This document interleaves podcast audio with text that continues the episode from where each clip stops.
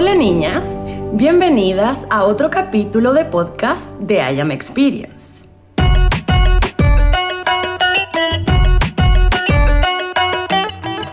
En el podcast de hoy vamos a hablar de una pregunta. Es momento de cambio. ¿Y ahora qué? El cambio siempre es algo que produce miedo, porque mm, es finalmente algo incierto, algo que no sabemos. El cambio es natural de la vida. Siento que no hay nada de hecho que no cambie, ni la maduración de una fruta, ni nosotras creciendo, inclusive las personalidades de las personas con el tiempo, cuando se hacen más mayores, también van cambiando. Todo en la vida cambia. Entonces, ¿por qué le tenemos miedo finalmente a la vida? Esto es cuando tenemos una duda. La duda es creer dos veces. Es decir, ¿necesito coger el camino A o necesito coger el camino B? Esa duda hace que nos dé miedo, hace que el cambio sea terrorífico, y por lo general los futuros siempre son catastróficos. Pero si pensamos, por ejemplo, en la muerte, claro, no estamos todo el día pensando en la muerte, pero sabemos que existe. Y una vez que nos acercamos a ella, nos empieza a dar miedo. Pero normalmente no, no vivimos con el miedo a la muerte. Y el miedo a la muerte es un cambio y es algo natural de la vida. Si esto yo lo extrapolo al día a día, ¿por qué ustedes tienen miedo constante a algo que saben que va a pasar? Eh, imaginémonos cuando estamos en un trabajo, ¿vale? Y entonces en este trabajo nos dicen, mira, eh, te vamos a dar un aumento o te vamos a cambiar de posición porque eres tan bueno en esto que ya necesitamos que evoluciones.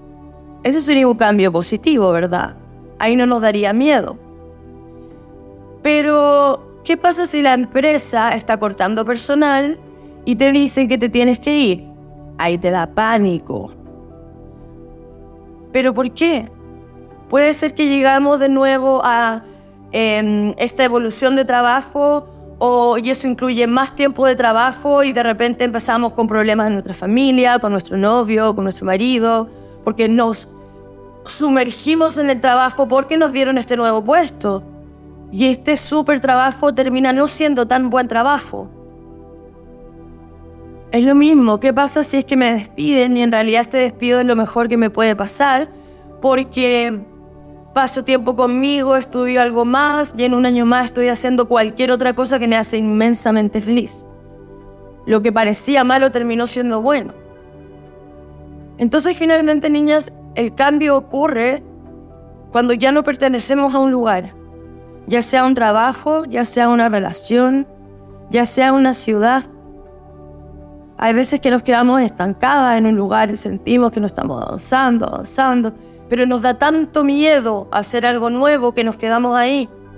Y eso nos hace miserables. Y es ese tipo de cosas lo que hace que finalmente después nos apeguemos tanto a una relación porque como no estamos haciendo lo que queremos y lo que sentimos que tenemos que hacer, nos aferramos a lo que hay. Enamorarse del cambio es, es imprescindible para ser feliz. ¿Qué estaría pasando si yo hubiera seguido en ese lugar? ¿Qué hubiera pasado si yo hubiera seguido en esa relación? ¿Hubiera sido feliz? Porque al final, cuando estoy en una relación en donde necesito cambiar, hay red flags que son evidentes. En menos cariño, me voy sintiendo más sola, siento que no hablamos, no hay sexo, eh, me maltrata, eh, o derechamente estamos con un narcisista que nos maltrata siempre, se mete con otras tías, nos es eh, desleal, no nos cuida, ¿Qué pasa si siguiéramos en esa relación? ¿Qué pasa si siguiéramos en ese estado? en donde evidentemente deberíamos estar afuera. Eso no lo, nadie lo duda. Nuestra autoestima muere. Porque al final, cuando nos quedamos en lugares en donde nos hacen daño, está hablando el ego. No está hablando el corazón. El corazón y el alma se van porque, porque ellos creen en la libertad. Entonces cuando no me quieren o no quieren estar conmigo, se van.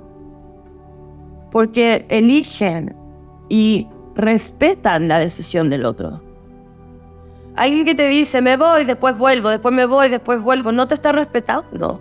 Y tampoco está respetando sus sentimientos. Y eso debería ya ser clave para decir, ¿qué coño hacemos aquí? Ahora que hay un nuevo espacio, ¿qué vamos a hacer? Ahora que hay una nueva forma, nuevas horas, en donde evidentemente puedo estar pensando en el trabajo, en el gilipollas, en la relación que se fue, en, un montón de cosas, pero ¿qué, voy, ¿qué estoy haciendo físicamente con mi tiempo? ¿Me estoy yendo a dormir, llorando, pasándolo mal? Porque también hay un tema cuando alguien a mí me dice que no valgo y yo actúo como si no valiera, entonces le estoy diciendo a la vida que yo no valgo. Porque consecuentemente, a través de una consecuencia, a través de una acción, yo estoy demostrando algo. Si yo les digo, miren niñas, yo no miento, pero estoy todo el día mintiendo, yo miento. Si yo digo que valgo, pero todo el día acciono como si no valiera, no valgo. Entonces, Parte del cambio es dejar de aferrarnos a la tristeza de ese cambio. Porque la cosa puede salir mucho mejor y para eso necesitamos confiar. Necesitamos confiar en la vida, necesitamos confiar en que nos están cuidando, en que no necesitamos decirle a nuestras uñas que crezcan, en donde no necesitamos decirle a nuestro corazón que palpite, en donde no necesitamos decirle a nuestro pelo que crezca, va funcionando de manera natural, bueno, eh, específicamente del cerebro reptiliano, pero va creando, va funcionando, va, todo es, todo funciona sin que uno lo pida. Entonces, si el cambio llega es porque es parte de esa función. Hay un ejercicio muy mágico que yo uso para mí misma y uso también para las niñas, para todos ustedes. El yo no perdí. Yo no perdí al amor de mi vida. Yo perdí a un tío que me decía que era el amor de mi vida. Yo no perdí al papá de mis hijos.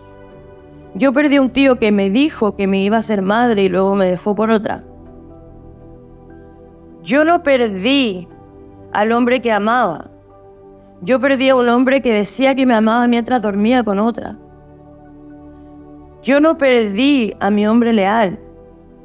Perdí un mentiroso que me prometía ser leal mientras coqueteaba con otras tías. Y cuando nos damos cuenta que realmente no perdimos a lo que creímos perder y realmente estamos perdiendo cosas que nos hacen daño, es buen momento para entender por qué el cambio es bueno. El cambio, niña, siempre es bueno, porque nos saca del lugar en donde ya no somos felices. Y quedarse en un lugar conscientemente donde ya no eres feliz es locura, es apego, es poco amor propio. Yo no digo que no va a doler, duele. Duele mucho salir de una relación en donde uno todavía está enamorada. Se los digo yo. Y ustedes también lo saben. Pero más terrible es quedarse ahí y destruirnos día a día en una relación en donde no nos sentimos valiosas, no pensamos que somos valiosas y no actuamos con ese valor. Y eso con el tiempo lo vamos creyendo, creyendo, creyendo, creando una personalidad. Y de repente pasan cinco años, no, es que mi ex anterior, no, porque yo sigo pegado. Oh, no. No, no, no, yo no puedo creer que nos merezcamos eso. Y si es que nosotras no nos damos lo que nosotras creemos que nos merecen, yo les juro por Dios que nadie nos los va a dar. Porque la gente te trata como tú te tratas.